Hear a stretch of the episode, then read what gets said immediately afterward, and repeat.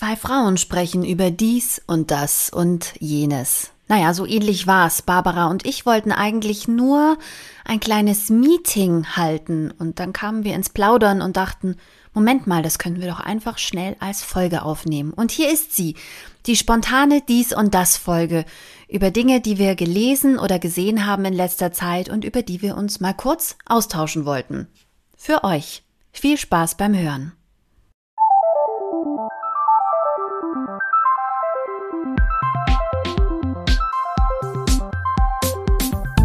Die Leserinnen. Der Podcast über feministische Bücher mit Barbara Christina und Christina Barbara.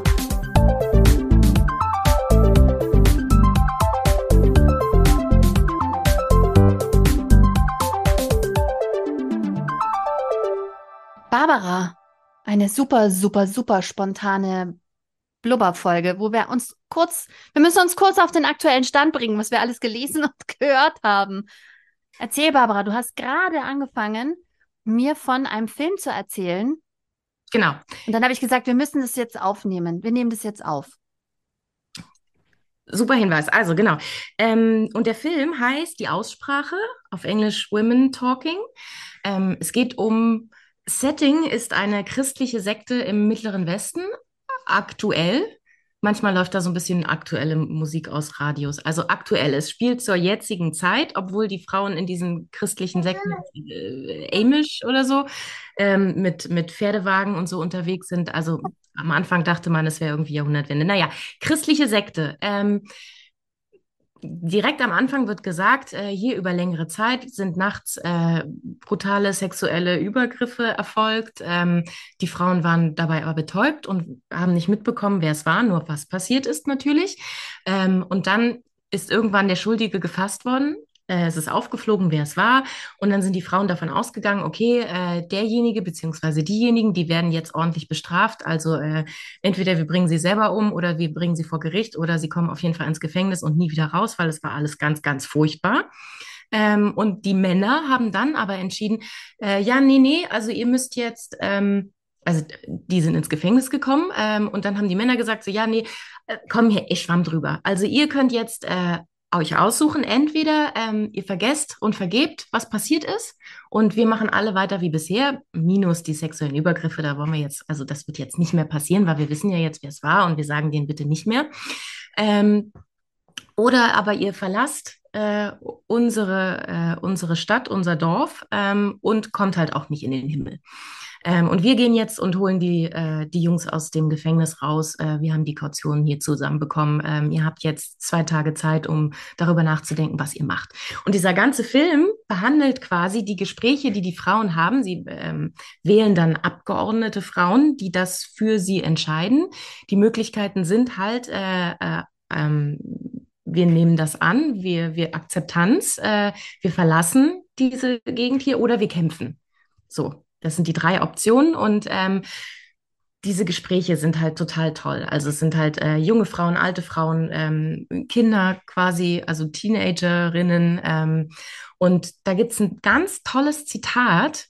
Da sagen sie, äh, wir haben keine Worte. Wir haben keine Worte für, für das, was, was, mit, was mit uns passiert ähm, all diese Dinge, die mit uns passiert sind, ähm, äh, da gibt es, wir haben da keine Sprache für. Wir wissen, wir, wir, wissen gar nicht, wie wir darüber sprechen können, was für Rechte wir haben, weil da, das, das, das gibt es nicht als Sprache. Und deswegen ist das für uns auch eine große Leerstelle. Es ist quasi nicht passiert, weil wir nicht die Worte und die Sprache dafür haben.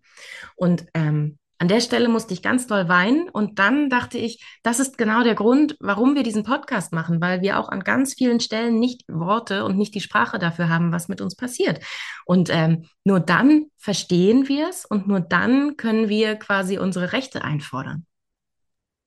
Wir kamen nämlich drauf, weil ich erzählt habe, was ich gerade lese, und zwar ein Buch, das heißt Milchbar was ich ähm, jetzt zur Geburt des letzten Babys bekommen habe und ähm, es mich so berührt hat, dass all diese Gefühle, die man im Wochenbett hat, dass die hier so gut eingefangen werden durch eine so gute Sprache, dass ich wirklich ganz, ganz mich aufgefangen fühle, weil das ist so eine unglaublich umwälzende Zeit, gerade beim ersten Kind. Und sie beschreibt ihr erstes Wochenbett in dem Roman.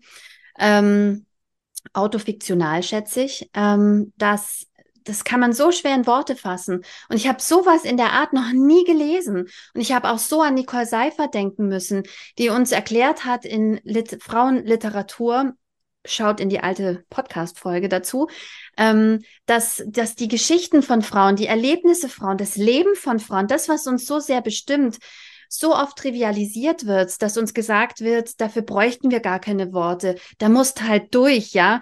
Da brauchst du ja noch nicht mal eine Sprache dafür, weil das ja eigentlich auch nur ein paar von euch und so, ne? Also das ist jetzt geht ja nicht alle was an. Und wenn du da jetzt ein Buch drüber schreiben würdest, dann wäre das ja total profan so das, den Alltag einer Frau im Wochenbett zu beschreiben als Roman. Ich finde es gerade absolut revolutionär. Und sie findet wirklich auch Worte, genau wie du gesagt hast, Worte für das, was ich auch jetzt beim dritten Kind teilweise noch so unaussprechlich finde, obwohl wir so viel sprechen und uns so viele Worte mühsam zusammenklauben, so viele Gedankengänge öffnen, so viele, ähm, so viele Brücken schlagen inzwischen zwischen Dingen, die uns persönlich auffallen und dem Gefühl eben nicht mehr nur, das geht nur mich an, sondern das ist systemisch. Und trotzdem ist es immer noch so, dass ich vieles davon nicht in Worte fassen könnte und das ist ja auch mit ganz vielen Dingen so, dass wir es halt nicht, da, da fehlen uns die Worte. Und also ich finde, das Wochenbett ist echt ein ganz fantastisches äh, Beispiel in a nutshell. Das existiert quasi nicht. Das Einzige, was du als Vorbereitung mitbekommst, ist, ja, nimm dir ein paar Binden mit und koch dir Essen vor. Ach ja, danke schön. So, aber was da mit einem passiert und was für umwälzende Prozesse mit, mit dir als Person, also quasi, du musst ja Abschied nehmen von der Person, die du vorher warst und wirst eine völlig neue. Es ist ja wie, wie so eine Raupe in einem Kokon. Und es ist für uns Frauen sowas Elementares und es passiert einfach nicht. Ja, wir, wir können auch nicht auf die Straße gehen. Wir können nicht laufen quasi. Wir müssen liegen und es ist alles unsichtbar. Und, und wir denken immer, ja, es muss doch jetzt auch mal, ich habe darüber nicht gehört, dass das irgendwie anstrengend sein soll. Ich muss doch jetzt auch mal wieder weitermachen. Was ist denn da los? Und dabei ist es so fundamental, diese Erfahrung. Und es macht mich so traurig, dass ähm, dass also es mir selber auch passiert ist und dass es auch so vielen anderen Frauen geht, die versuchen, ja, ja, back to normal, was ist, ich fühle mich hier, was ist denn da los? Keine Ahnung, muss irgendwie weg und äh, das ist überhaupt nichts und da bin ich nur so empfindlich. Aber dabei ist es so ein Riesending. Es ist ein Riesending. Freut euch also jetzt schon auf die Folge, in der wir über dieses Buch noch eingehender sprechen. Es ist erschienen bei Blumenbar für alle, die das jetzt schon lesen wollen. Ich habe natürlich es gerade nicht griffbereit, weil einer meiner Bücher liegen neben meinem Bett. Das ist ja meine Me-Time im Moment, dass ich abends, wenn dann alle schlafen. Ha? Du hast gerade was anderes im Griff, das du jetzt gerade nicht loslassen kannst. Ja, das Baby ist gerade auf dem Arm und ist, glaube ich, eingeschlafen. Barbara, kannst du mal gucken? Schlafen. Das ist so süß. Im Moment schläft das Baby am liebsten wieder mit dem Kopf auf meiner Schulter. Das ist ziemlich niedlich, aber auch etwas anstrengend. Mhm. Aber Sprache ist eine fantastische Überleitung zu noch was anderem, womit ich, worüber ich mit dir sprechen wollte. Und zwar habe ich hier, ach, das habe ich nämlich auch griffbereit, hat mir meine Freundin mitgebracht, extra ausgerissen. Dabei müsste ich es in irgendeiner Ausgabe auch haben. Ist aber schon ein bisschen älter. Ich glaube, sie hat ausgemistet ähm, von Februar 2021 aus der Zeit im Feuilleton ist ein Artikel erschienen und zwar heißt der, pass auf, liebe KollegInnen in der Stadtverwaltung mit so einem Sternchen, ne? Und mhm. habe es ja auch mit Knacklaut gesprochen. Genderstern unterstrich oder Binnen-I, queer oder nicht queer. Eine ganz kurze Geschichte der feministischen Sprachkritik, Barbara. Oh. Mich hat's fast vom Stuhl oh. gehauen. Was für ein grandioser Artikel. Ich hoffe, ich kann ihn noch irgendwie verlinken. Und zwar wird hier ähm, ist ein Artikel, den hat ähm, Luise F. Pusch geschrieben, die ihres Zeichens ähm, Sprach, Sprachwissenschaftlerin ist und Mitbegründerin der feministischen Linguistik in Deutschland, Autorin zahlreicher Bücher zur feministischen Sprachkritik. Und die erklärt nochmal, woher das überhaupt kam, dass wir jetzt ähm, ein Binnen-I oder ein Sternchen benutzen ähm, und zwar aus der amerikanischen Bürgerrechtsbewegung, ähm, wo die, die, ähm, die People of Color ganz klar sich aufgelehnt haben dagegen, als erwachsene Männer Boy genannt zu werden. Ja, ganz klar die Hierarchie irgendwie Krass. in der Sprache mitschwingt. Also nicht nur mitschwingt, sondern eigentlich dir jedes Mal eine Watschen mitgibt, würde ich sagen, sprachlich. Und dann haben sowohl die, ähm, die Women of Color als auch die weißen Frauen haben dann gesagt, sorry. Und wir werden aber auch die ganze Zeit Girl genannt. Also praktisch bis wir in die Grube fallen, sind wir Girls.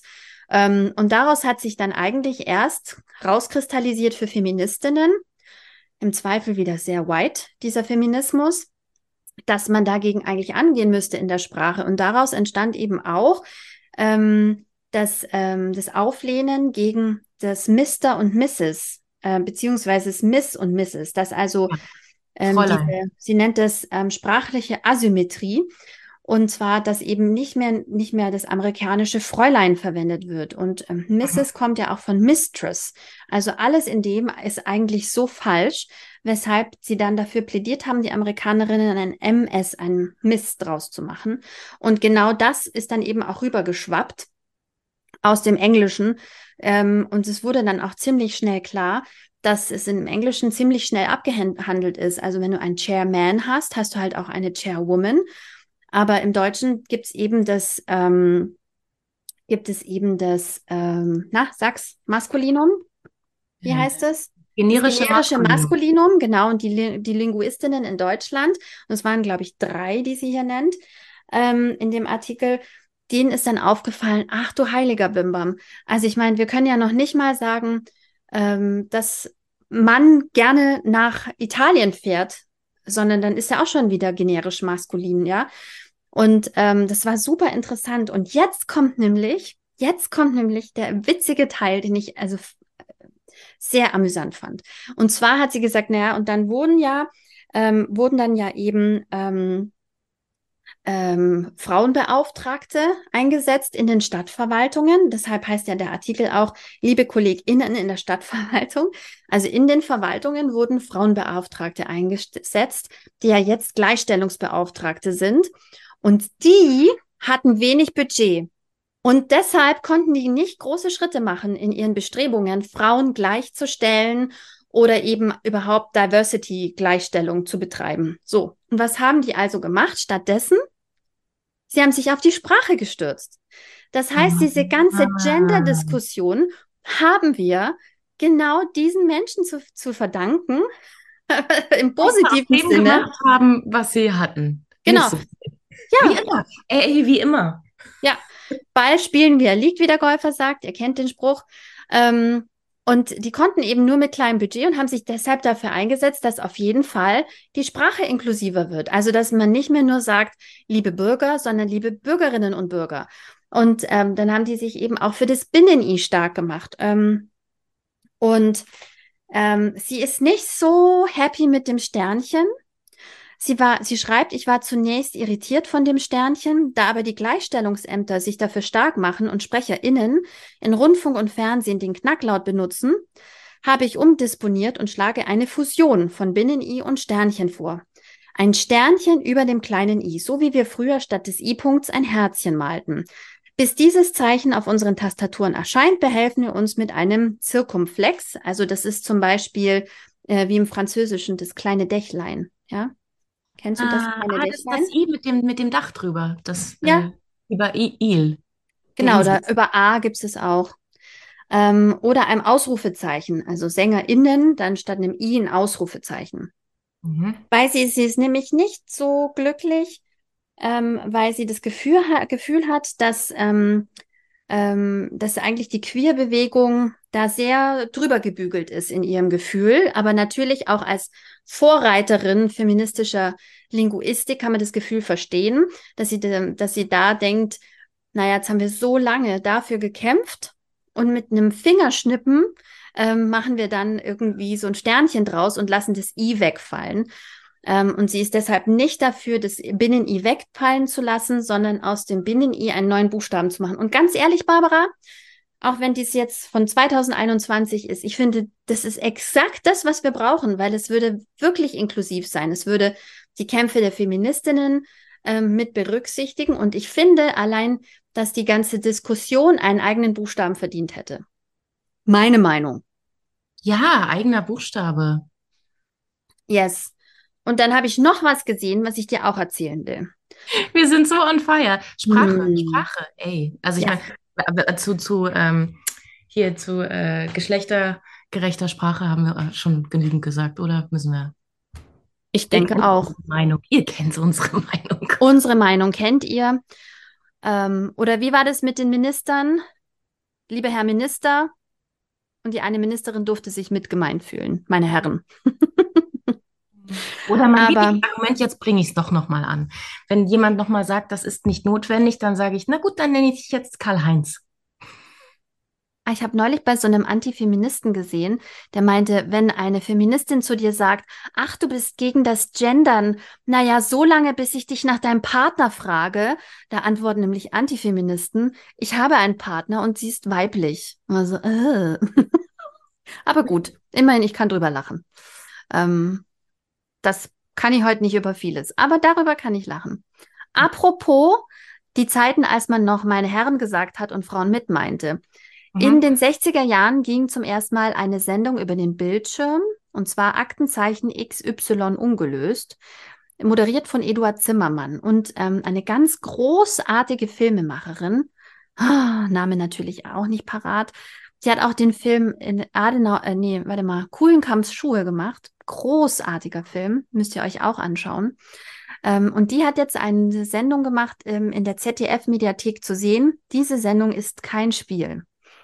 Und da ähm, arbeitet sie so wie bei Kuhlenkamps Schuhe mit Original ähm, aus den Sendungen. Ähm, hat nichts extra gedreht, sondern wirklich nur zusammengeschnitten und ähm, das eben kommentiert. Und das, das dreht sich eben darum, wie sich die Sendung verändert hat im Laufe der Zeit. Aber wir eben sind eine sehr konservative Stimme des Fernsehens auch war in der Zeit, wo, wo eigentlich mit der SPD zum Beispiel mehr Demokratie gewagt werden sollte, hat er sehr traditionelle Werte vertreten mit seiner Sendung auch. Und ähm, das Interessante ist, ganz zum Schluss kommt ihr feministischer Wut raus, ihre feministische Wut raus. Und ähm, das weiß ich, dass sie wütend ist, weil ich auch in der Zeit dazu ein Interview mit ihr gelesen habe. Und sie war stinksauer, als sie das alles gesichtet hat. A, wegen der Angst. Und ähm, du kennst diese Angst sicherlich auch. Alle Kinder, die mit dieser Sendung aufgewachsen sind, vor allem als es noch nur drei Programme gab, ähm, jeder kennt diese Sendung ähm, in unserer Generation noch und in der vor uns natürlich noch viel stärker. Und alle haben Angst und jeder hat so eine Sendung, an die er immer wieder noch denken kann. Ähm, unter anderem ähm, erzählt sie von einer Sendung, wo es um ein Mädchen ging und, ähm, und um eine schlimme Tat an diesem Mädchen. Und äh, da hat äh, Herr Zimmermann tatsächlich gesagt, die Kinder sollten jetzt vor den Fernseher geholt werden aus pädagogischen Gründen ähm, und hat wirklich da so eine erzieherische Funktion einnehmen wollen, wie anmaßend.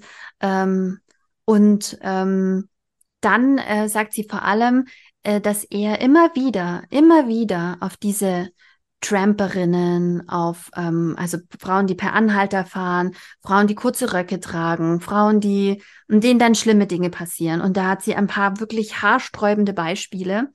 Ähm, wenn man jetzt mit unserer neuen feministischen Brille da durchschaut, sieht man es wirklich nochmal ganz anders und es fallen einem wie Schuppen fällt einem von den Augen.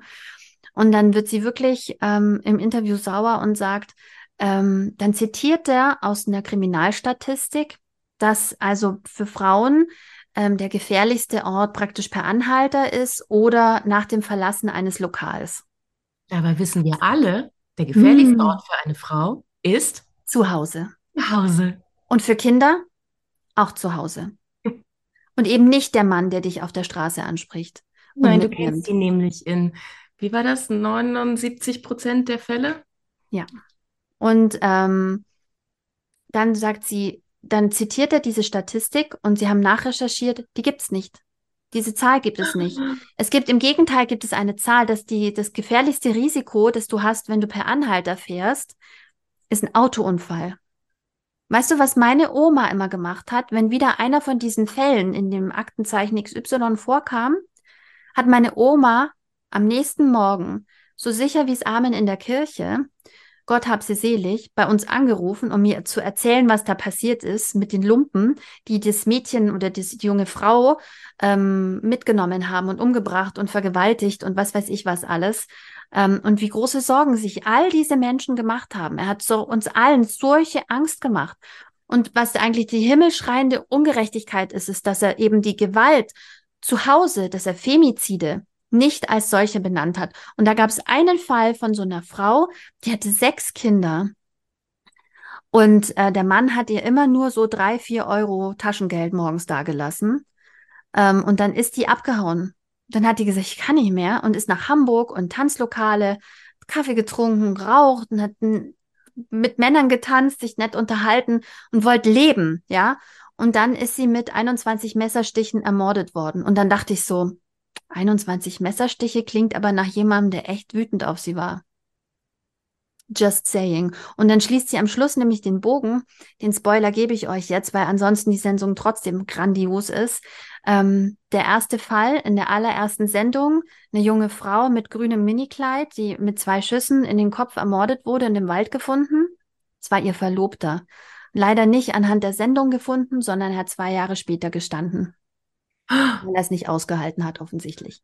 Ja, genau, aber ähm, wahrscheinlich war das bei der Minirock dran schuld.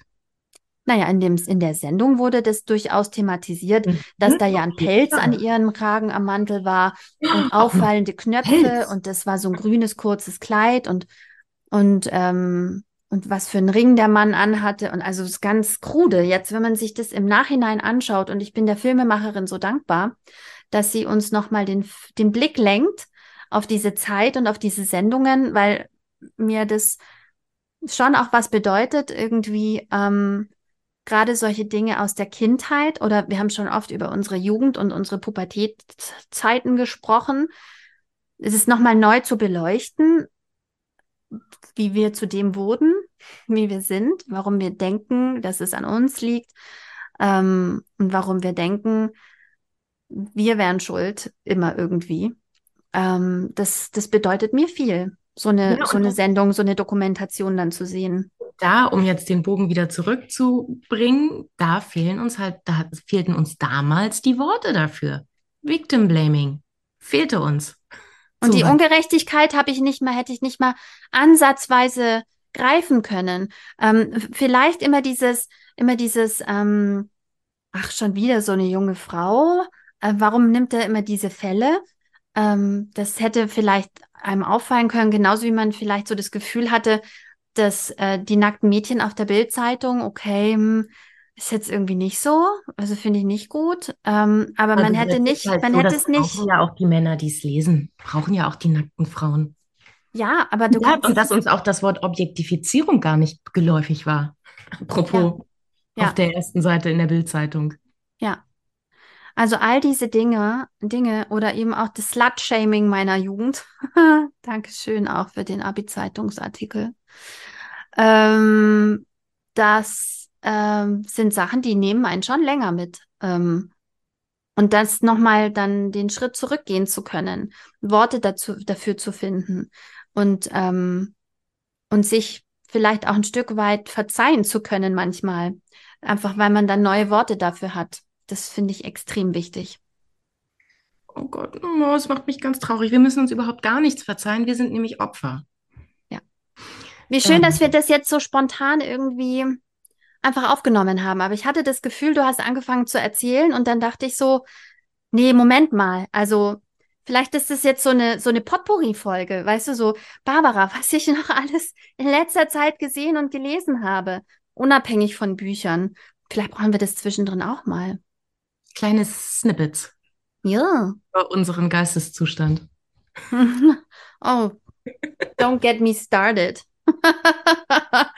oh. Ja, gut. Äh, also ich würde sagen, wir haben jetzt hier ein paar äh, Film- und Serienempfehlungen geliefert. Willst du noch einen Feel-Good-Tipp? Was mich heute voll ja, aufgebaut oder, hat. Achso, ah ja, ja, bitte. Ähm, ich habe einen neuen Podcast entdeckt. Ich höre ja gar nicht so viel Podcast, ich nehme nur auf. Aber ich habe gedacht, warum ist es mir jetzt erst unter die Finger gekommen? Quality Time mit Riccardo Simonetti und Anke Engelke. Oh, Ich sage dir, also wenn du mal einen schlechten Tag hast, dann musst du diesen beiden zuhören, weil das sind so unglaublich tolle Leute. Und dann war ich aber ganz kurz ein bisschen traurig, weil sie nämlich, jetzt bin ich, habe ich mit zwei, Folge zwei angefangen. Ich höre chronologisch alle Folgen sind jetzt, kann, kann ich schaffen, bis die Sommerpause vorbei ist. Die haben erst im Februar angefangen. Und dann erzählen sie, ja, wir hatten ja unsere Launch Party, wir hatten ja so ein schönes, so ein schönes Dinner. Und es waren aber so viele Sachen gleichzeitig an dem Tag, auch Berlinale. Marius Müller-Westernhagen und seine Frau kamen leider zu spät deshalb. Mm, aber am Morgen waren wir noch im Frühstücksfernsehen und ich so, hm, vielleicht können wir irgendwann mal so ein Jubiläumsdinner machen, Barbara, wenigstens. So, wo wir dann, wo wir mal jemand einladen und dann, dann, dann gehen wir in Berlin mal eine Pizza essen oder so. Yay, ich bin dabei mit ähm, Mimosas. Mimosas. Dann dauert es noch ein bisschen, aber es macht nichts. Für mich einen leckeren, alkoholfreien Gin Tonic. Für dich einen Saft mit Sprudel. Dankeschön, Barbara. Da möchte ich doch lieber noch einen Bitterino Orange. Da kann ich mir immer einbilden. Das wäre irgendwie so eine Art, ähm, äh, nee, weil die, wie heißen die roten? Der Bitterino ist orange und der rote ist der, naja, der, der rote, der genauso ja, schmeckt. Ja, das sieht ja. aus wie Campari. Und super. eigentlich, außer dass man nicht betrunken wird, ist es eigentlich das Gleiche. Das stimmt. Und aber jetzt auch noch ein kleiner Feel-Good-Tipp. Hm. Also, wenn ich ganz schlecht drauf bin, dann ähm, poste ich immer in unseren Stories was äh, über Hasen. Oder die lachenden Füchse. Süße die lachenden Füchse. Die ja. sind super. Also wenn ihr, wenn ihr mal wieder zusammenhanglos was über Tierkinder seht, dann wisst ihr, der Barbara geht es gerade gar nicht gut. Oh nein, Barbara. Dann hätte ich hier jetzt was Aufbauendes. Lachende Füchse. Es gab mal diesen Song, ist schon eine Weile her. Da gab es so einen. Da muss ich auch dran denken. What does the fox say? Aber ich habe das nicht gefunden und dann hätte man das Lachen nicht mehr gehört und dann wusste ich, ah, na egal, ich habe es dann einfach. Danke, dass du es dass, dass, dass gefühlt hast, was ich sagen ich wollte. Ich voll. MySpace Generation, I feel you. Es war bestimmt ein Bulletin, das Video mit dem Fuchs und ähm, ich pack's in die Show Notes. Ich pack's in die Show Notes. Diesmal muss ich auch echt nachhören. Barbara, du schickst mir den Link zu diesem Film. Ja. Und ähm, ich bin froh, dass wir das, das posten wir einfach so zwischendrin mal, würde ich sagen. Ja. ja. Post's direkt weg, wenn ich es geschnitten habe. Fantastisch. So sind wir. Ah. Mm, es war so schön, euch zu Nächste sehen. Nächste Mal wieder ein Buch, versprochen. Ja, auf jeden Fall. Bye, bye. Tschüss.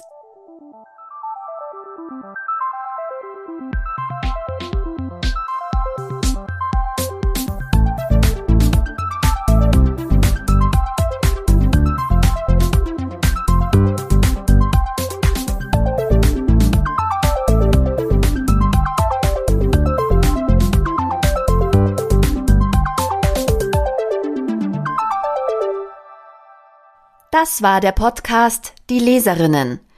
Redaktion und Moderation Barbara Meyer und Christina Häusler. Produktion Christina Häusler. Musik Bernie Meyer. Danke fürs Zuhören.